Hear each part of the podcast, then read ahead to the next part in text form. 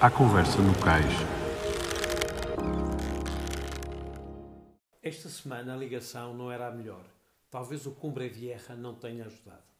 Mas a nossa conversa sobre desafios, inventar, recordes, ser inconformado, cinzas, risco controlado, família, o Algarve, vulcões, Lisboa, Odisseias, Cascais, barcos, Algés, protótipos, novos desafios, o Atlântico e La Palma foi do melhor, apesar da ligação. Como já devem ter percebido, o nosso convidado de hoje é o Francisco Lufinha.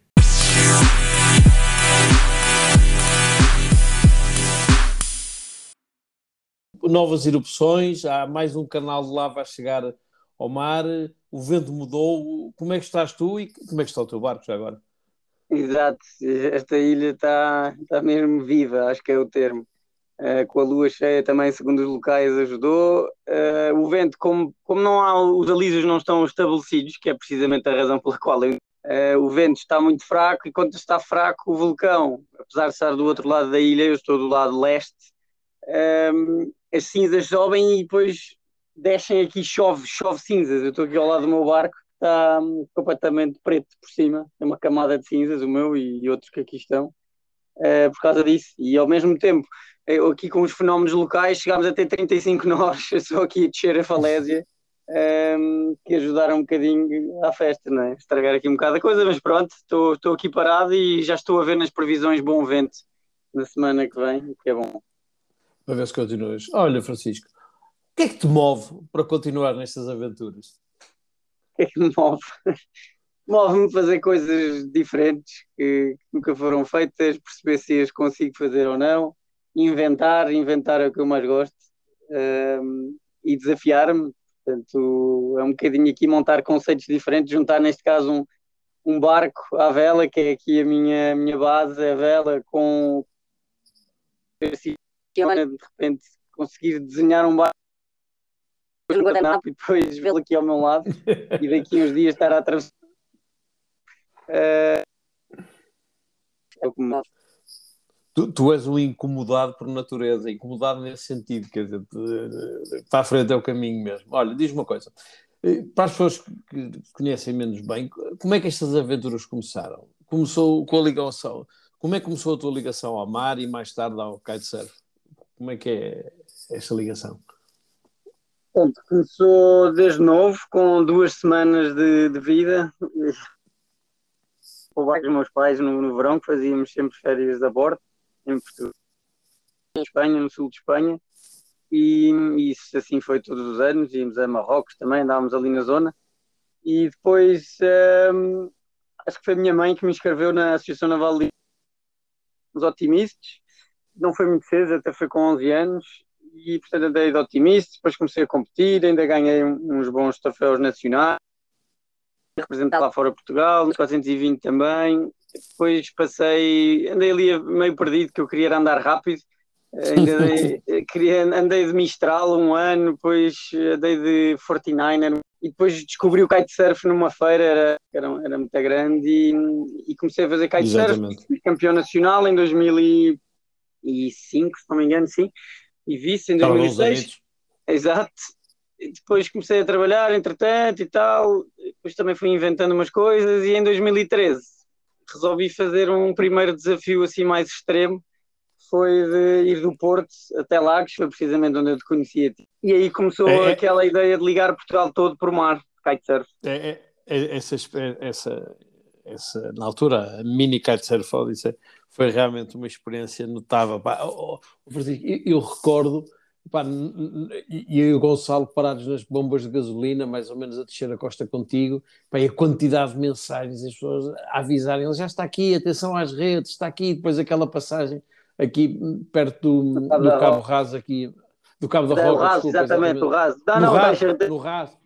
Sim. No raso, não é? No raso em que Sim. as pessoas ali com fogueiras e não sei o quê, a fazer sinais e não sei o quê, pá, isto foi, foi uma loucura realmente até lá abaixo, depois aquela tua entrada em Lagos, com o vento ainda tiveste que ir quase pá, até ali até ao Alvor, até ao, à Ria de Alvor eh, para depois vir para trás foi realmente extraordinário.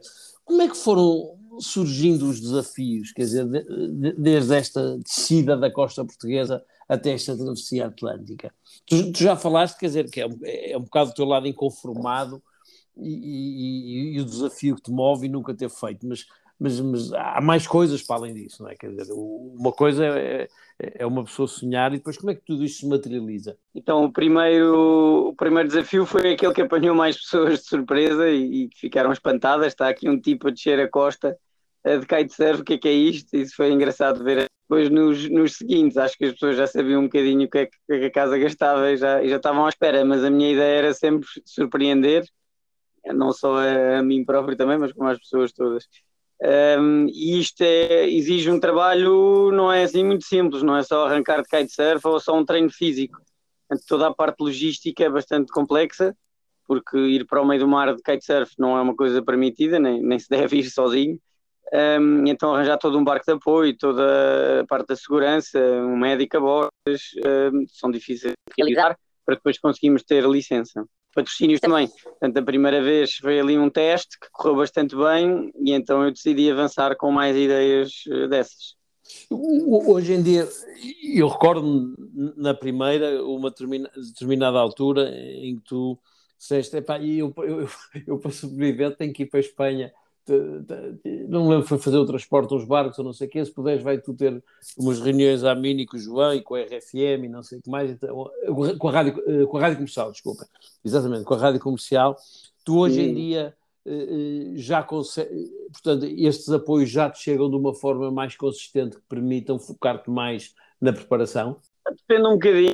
É, é sempre difícil, Portugal é, é um país pequeno, não é? A dimensão das empresas comparadas desculpa lá que está aqui o Perry no meio da nossa entrevista da Marina. Um, Estava-te a dizer, Portugal é um país pequeno e a dimensão das empresas comparado é, é bastante mais pequena. Isto, isto porque, olha, até aqui no pontão em La Palma, vês, está aqui um barco que parou aqui da Transarte Vabre, e eles todos têm projetos milionários e vê-se muita gente em barcos a fazer regatas regatas normais, não é? Umas coisas normais que eles vão e são imensos. Eu, para fazer um, algo equivalente, tenho que fazer um desafio que nunca tenha sido feito antes e que consiga toda a comunicação, é um exagero, não é? É, é bastante difícil para depois conseguirmos funcionar com barcos, não é? Um barco não é uma coisa barata e, e é complexo. Mas sim, eu acho que a regra é continuar a inovar e não desiludir em cada desafio, e, e, é isso, é cumprir até ao fim, não é? Agora podia dar em La Palma e, e encher o saco e, e, acabar o desafio aqui, não pensar. Vamos aguentar, aguentar, já aqui estou há duas semanas, se aguenta e acho que mais uma e vamos embora que, que o vento finalmente vem. Não, e ainda tens a hipótese de ser correspondente de algum canal de televisão em La Palma e faturar alguma coisa. Eu não te lembraste disso, mas se calhar tens aqui uma oportunidade interessante. Olha, Francisco, tu saíste da Marina de Cascais a, a 3 de novembro e o objetivo era fazer a viagem 6.700 km entre Portugal e as Caraíbas, sem paragens, sem barco de apoio. O, o que é que te levou a esta paragem uh, aqui na ilha de La, de La Palma e, e, qual é o teu plano daqui para a frente? Então, exatamente, esse é o desafio. Desta vez, isso, aí, isso é importante, as pessoas acham que vai um barco ao meu lado. Eu vou completamente... Vais completamente sozinho, não é? Porque é que tive que parar aqui? Porque nesses 5 forte. Houve um dos dias com ondas muito grandes e nesse dia rebentei com dois kites, porque uhum. há ali pressões às vezes, às vezes eu, eu tendo a ir rápido durante o dia, às vezes puxo o barco um bocadinho demais e, ou porque não sei o limite, porque isto é tudo inventado, e rebentei um dos kites no ar, fez pressão a mais e rebentou, e outro até foi, foi cá embaixo ao pé do barco porque enrolou-se com uma onda e tal, portanto isso acontece. E esses dois kites eram, eram 17 e uns 18 metros, eram uns dos que eu mais usava. Então, como estava aqui em La Palma e haveria um terceiro, eu estou com fé que no final desta semana haja aqui uma aberta. Tu, tu, tu digamos que logística daqui para a frente, eh, só Cabo Verde, não é? Quer dizer, se tu tiveres mais um, algum azar, só Cabo Verde, porque depois é, é, é até ao lado lá é sempre andar. Sem dúvida. Um, para sair em que havia vento e depois quase nada, ou suficiente não, havia dois dias a navegar para poderia ser que, que corresse bem, era um, assim, um tiro no escuro. Então que aí vem, o princípio mais para o oeste, e a ideia é não parar em Cabo Verde. Claro que como se costuma dizer, é um porto de arribada, ou seja, quando estamos a Exato. fazer uma travessia, o abrigar será em Cabo Verde, não está nos planos e porque até há um desvio maior na rota, então a ideia é daqui para as Caraíbas seguir direto, vai ser sim a grande travessia. Tu, de um modo geral, tens, previ... tens provisões para quantos dias? Quer dizer, a partir do momento que arrancas... Tenho 40 é teu... dias de refeições, tenho 40 dias de refeições chamadas normais, que sim. não são muito normais, mas são desidratadas. Sim que é um pequeno almoço, um almoço, um jantar, uma barra, quatro em quatro dias tenho um prémio que é um bolinho qualquer que está para ali metido. um, e depois tenho aquelas barras eh, altamente eh, energéticas, sim. 500 calorias por 100 gramas, ou uma coisa assim. Nós estávamos no outro dia à conversa no Centro Náutico de Algés com, com o Tiago, estava, estava lá com o Tiago Marcelino e eu apareci, e tu disseste uma coisa eh, que me marcou, que foi e, pá, e realmente não sou ver fotografias. E nesse trimaré é muito pior do que no kite. As pessoas às vezes é, podem não ter noção disso, não é? Porque, é pá, o tipo desgraçado vai ali no kite, vai de pé, não sei o quê, a fazer força. Explica um bocadinho como é que é. Eu não te vou perguntar as tuas 24, as tuas 24 horas por dia, porque elas não têm muito, muitas variáveis, mas quais são as tuas rotinas e, e, como é que tu te moves? Eu acho que tu estás mais perto de ser um astronauta a caminho da Lua, em termos de exiguidade de espaço, não é? Num, num fogo tão antigo, não é? Não, não, não, não, não é na Estação Espacial Europeia, do que outra coisa, não é? É, uhum. é tudo mesmo muito exíguo, não é? O teu espaço. Eu quando, eu quando desenhei esta cabine não tinha bem noção do que é que, do que, é que ia passar aqui dentro e, e, é mesmo bastante pequena, mas também não, não há espaço para muito mais. Um, é engraçado, aqui um dos, está aqui um dos velejadores deste classe 40 aqui ao lado, que Sim. eu fui lá dentro e, e, achei um espetáculo a quantidade de espaço que havia ali. Era, aquilo era um hotel e ele e eu convidei eu ando aqui ver o meu então, ele mal, mal entra, só se ouve uma gargalhada e ele diz exato, isto é uma nave espacial mínima, isto é um submarino mais ou menos. E, e sim, é bastante complicado este barco comparado com kitesurf. Kitesurf é simples, é uma prancha, eu sinto o kite está preso ao meu arnês, eu sinto se o kite foi para a direita ou para a esquerda, eu não preciso olhar para ele e sei perfeitamente controlá-lo. Aqui não, eu não estou preso ao kite, faz uma força brutal para puxar o barco, o barco pesa claro. uma tonelada a contar comigo. E, e portanto eu, eu, tenho que estar sempre, mas sempre a olhar para o kite. Eu, quando eu me desvio a atenção, ou quando eu fecho os olhos, ou, ou quando eu estou a pensar noutra coisa na vida, é sempre nessas alturas que ele cai, e ele cai com, com alguma frequência.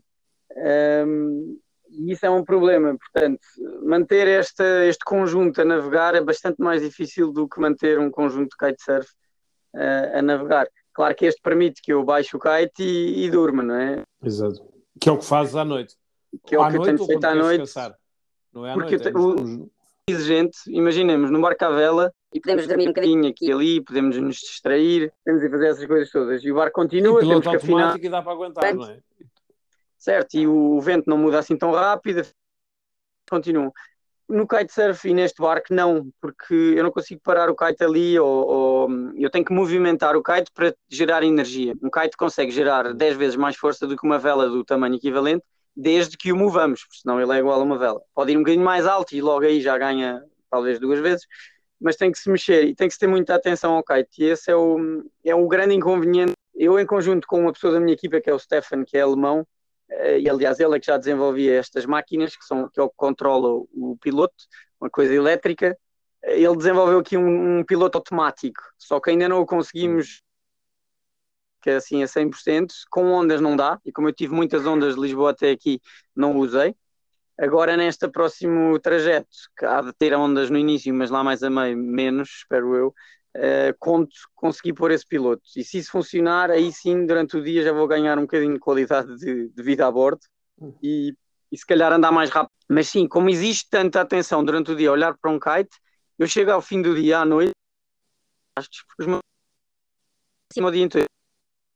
Nos primeiros três dias da viagem não almocei, só para conseguir andar o mais rápido eu pensei, agora se eu for almoçar, há um risco enorme do kite cair. Se o kite cair, às vezes demora 20 minutos a recuperá-lo, às vezes demora 3 horas, porque ele caiu, levou com uma onda na altura errada, o barco seguiu em frente, passou por cima de nós fácil, a descer ondas chega aos 18, 20, portanto é assim o meu dia a dia.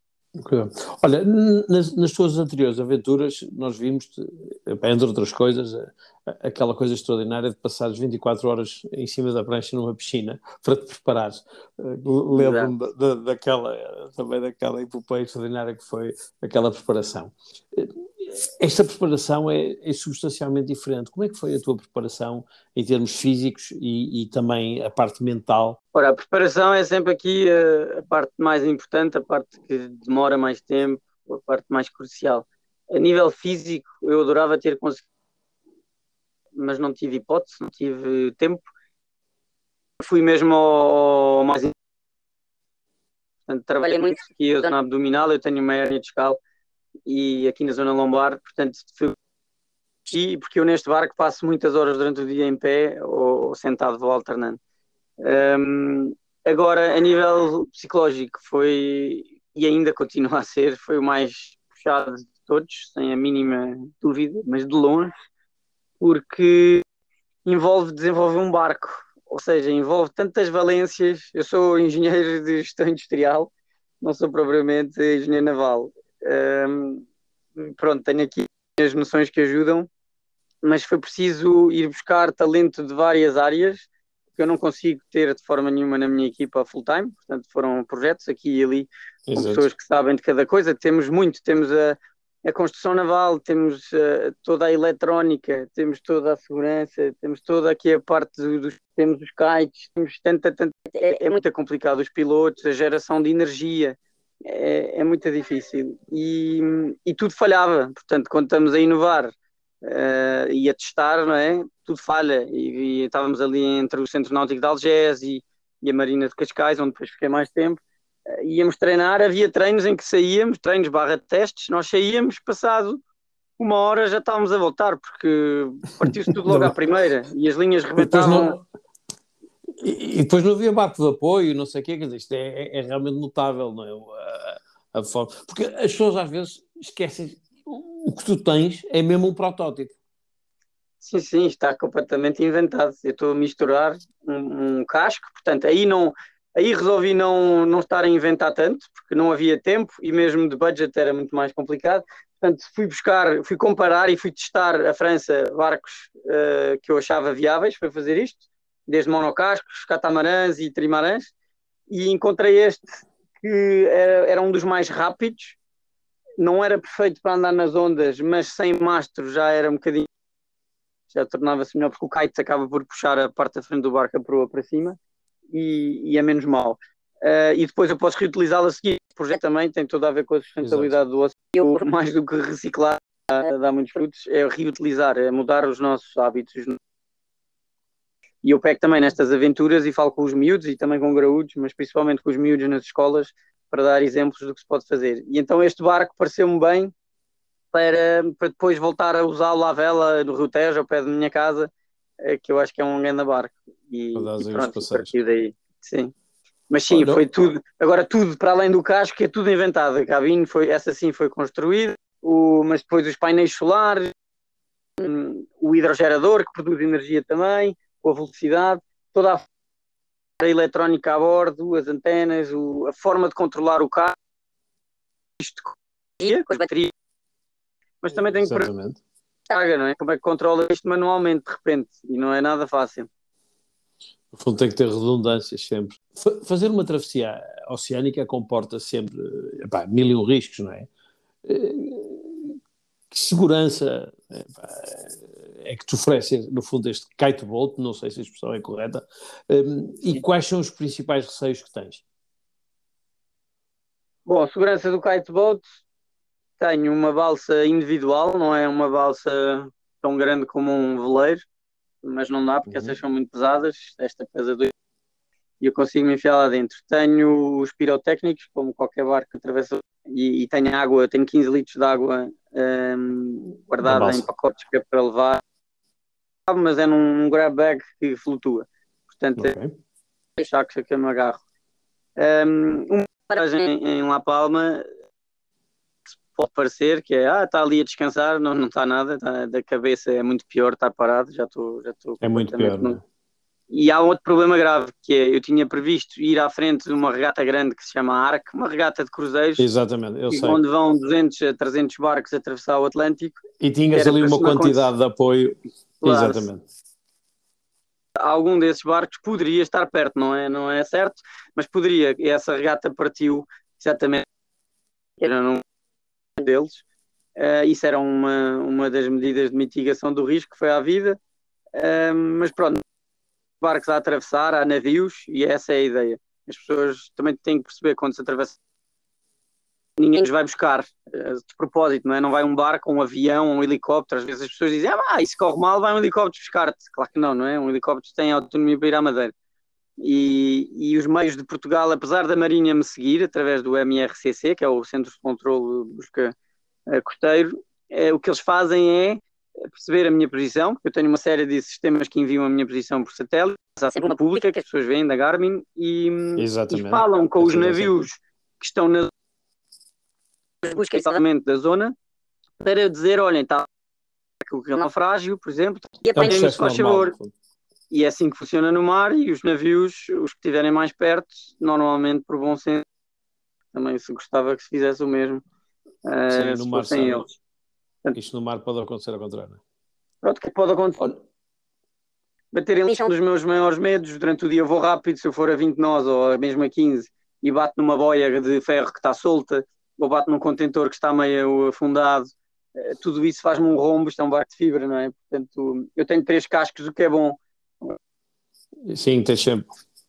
Não é um barco que tem bastante peso em cima do barco. O barco pesava 500 kg e eu 500 Portanto, e, e não és tu, pesas 500. E não és tu. Não, exato, eu peso 70. O resto está ali tudo preso. Mas, mas pronto, é isto. Como é que se mitiga? A minha posição é sempre atualizada a cada meia hora. Isso é bastante. E hum, tenho um telefone de satélite, tenho uma antena satélite com a qual faço vídeos também. Um, pronto, tenho o VHF e vou falando. Vou falando dia e noite com Olha, diz-me uma coisa, e tu, eu, eu, eu, eu, não era para te perguntar, mas já, já que falaste, mencionaste, não resisto. O facto de seres pai eh, eh, eh, dá-te alguma outra ponderação quando olhas para estas aventuras? Ou, ou tens que pôr o, o, o, facto de ser pai, teres um filho num compartimento ao lado e, e tentar não pensar muito nisso? É difícil, é uma responsabilidade acrescida e e, por exemplo, o facto de estar aqui em, em La Palma, então, estar aqui parado sem, sem investir com a minha família, em que eu não estou aqui literalmente a fazer nada, à espera que o tempo passe, uh, custa-me muito os meus filhos. Um, no meio do mar, sim, também me dizem, então agora tens filhos, não tomas juízo e tal. Calma, juízo na mesma, eu antes mesmo não tendo filhos, também sempre faço tudo para que volte maluco, sou, sou arrojado. Não, não, não. Faço coisas arrojadas, mas há muitas pessoas que não pensam assim. E claro que me faz, às vezes, uh, dá-me um bocadinho mais medo das coisas, porque, porque penso nos meus filhos e tenho mais saudades. Um, e tenho que ver aqui as fotografias.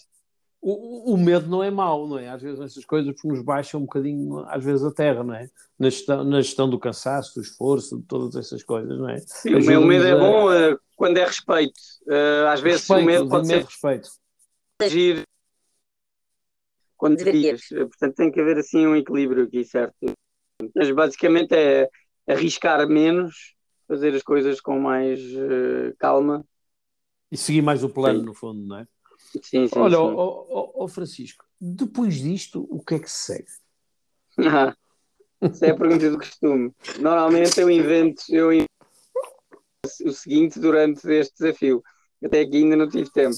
Portanto, agora na travessia, na travessia grande, aí sim acho que devo ter mais ideias, mas eu, eu já não vou sozinho, vou levar a minha família atrás. Vamos ver o que é que surge. O que é que surge. Já vai ser uma, exatamente, uma coisa mais. Olha, de... no mar, o que é que a minha imaginação consegue fazer. O que é, o que, é que, o que não, a tua fazer e o que é que nos consegues trazer.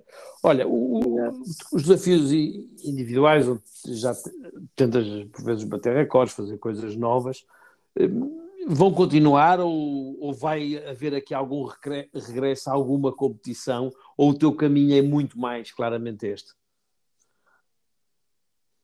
A competição era não estou bem a ver em quê. Como é que te encaixas, não é? Aqui nisto. Exato. Como é que tu vês uh, a entrada em força do, do kite no, no, nos Jogos Olímpicos e nas modalidades olímpicas? Tu, sendo tu que, que tiveste uma formulação de vela clássica, ainda tradicional, não é? Esta eu revolução que... que houve nos. Eu acho que vai funcionar bem e mesmo até em Portugal acho que vai dar umas boas. Coisa espetacular. Os foils, com... eu, eu nunca andei com, confesso, com o equipamento de regata do que está nos Jogos Olímpicos, ou seja, é um kite que é um foil, não tem ar. É. Estes kites que eu uso aqui têm quase todos ar, tenho dois que não têm, mas são outro estilo com os foils eles andam a 40 nós e a 30 nós é um mas acho que é um bom caminho. O kite tem democratizado eu acho que o kite quer dizer, o que eu vou dizer não, quase não faz sentido, mas quer dizer, o, o, o kite está um bocadinho para a vela como o surf está para os esportes de mar, quer dizer, o, o kite no fundo, as pessoas estão a fazer vela quase sem, sem ter aqueles rigores da vela do aparelhar um barco, de levar um barco, transportar um barco. No, fundo, é, é uma simplificação de, de processos. Sim, é bastante Estou a falar mais... apenas de logística, essencialmente logística, não é? Porta é mais simples, embora se leve, nós vamos para uma regata, levamos um barco, não é? E se calhar levamos uh, várias velas, ali leva-se várias pranchas e vários foils, e vários, portanto também não é uma coisa tão simples de uma mochila quem vai fazer kitesurf ali na praia, é, é algo bastante mais complexo. E em termos de afinações, aí sim já se assemelha muito à vela neste caso, porque eles eh, têm, para cada foil, o foil, tem, o foil é o que vai debaixo d'água, também se chama Exatamente. foil às vezes ao kite, mas o que vai debaixo d'água que são uma asa da frente, como se fosse um avião, asa da frente, a fuselagem e a asa de trás, Exato. e depois o mastro.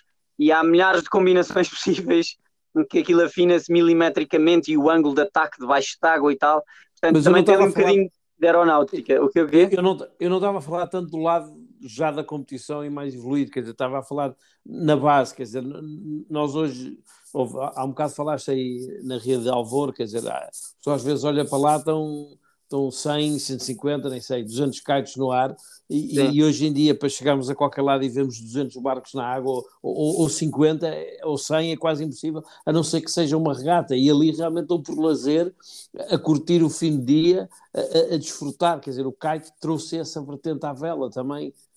Sim, sim, muito simples fazer kitesurf com uma mochila, volta ao que eu dizia, uma mochila e uma, uma prancha e um arnês. A versão base, não é?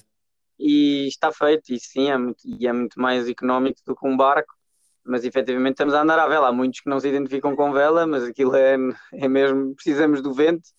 E conseguimos, conseguimos saltar e conseguimos ir facilmente muito rápido, e acho que isso, isso foi o que me apaixonou. Porque eu sempre adorei andar à vela e sempre adorei andar no mar, mas devagar andar à vela em dias de pouco vento eu não gostava, não gostava de fazer, só gostava com muito. E de kitesurf, a partir do momento em que andamos, se calhar a partir do momento em que se anda, eh, é para andar rápido. E isso é uma coisa que. E é simples, torna-se perigoso às vezes, eh, mas pronto, como qualquer desporto destes mais extremos, tem que, tem que se aprender bem e tem que se ter atenção às condições. Olha, Francisco, foi um, um prazer enorme falar contigo.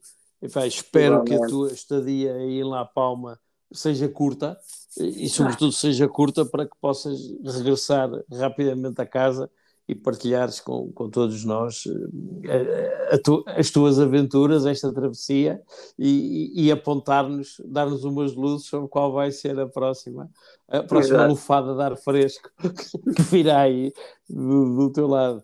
Francisco. Muito gosto também. E as pessoas podem me seguir todas no, na página do Instagram ou do Facebook. o Instagram é a mais atualizada, é Francisco Lufinha. E eu, como se a bateria não, não falhar, uh, consigo todos os dias, ou dia sim, dia não, vou enviar pessoas que me sigam e eu vejo as mensagens também, eu agradeço. E vão lá e façam like, porque ao fazer isso também te estão a apoiar e estão-te a ajudar a ti claro. e, e, e, é, e ao teu patrocinador, o teu grande patrocinador neste caso, que é a EDP. Que é a EDP, bem, neste, é a EDP Atlantic Mission, exatamente. Exatamente, grande apoio e uma grande iniciativa. Francisco, olha, como se diz, bons ventos e que pá, consigas sair rápido lá a Palma por, por mil e uma razões, antes, antes que a ilha pegue fogo mesmo. Um abraço, até logo. Até logo, obrigado.